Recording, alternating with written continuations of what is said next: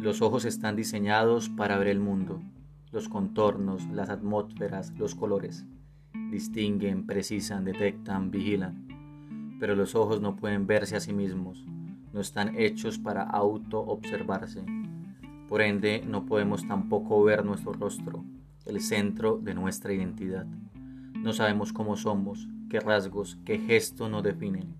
Para ello necesitamos un espejo, un vidrio, una vitrina, un charco de agua, una cámara fotográfica. Esto es, requerimos de herramientas, prótesis, objetos que están afuera y que nos pueden echar una mano para saber en realidad cómo es nuestra apariencia, cómo miramos, quiénes somos. Pareciera que se tratara solo de un diseño de la máquina corporal. Sospecho que es algo mucho más grave.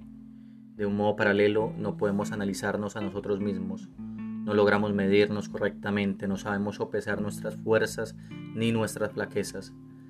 Siempre calculamos mal. Si estamos juzgando a los demás, percibimos con facilidad sus errores, sus vicios, las fallas que los han conducido a tropezarse o a caerse definitivamente en la vida. Los vemos, pero cuando estamos haciendo un examen de conciencia, un balance, un ajuste de cuentas con nosotros mismos, casi siempre fallamos, nos mentimos, nos engañamos, no damos en el blanco.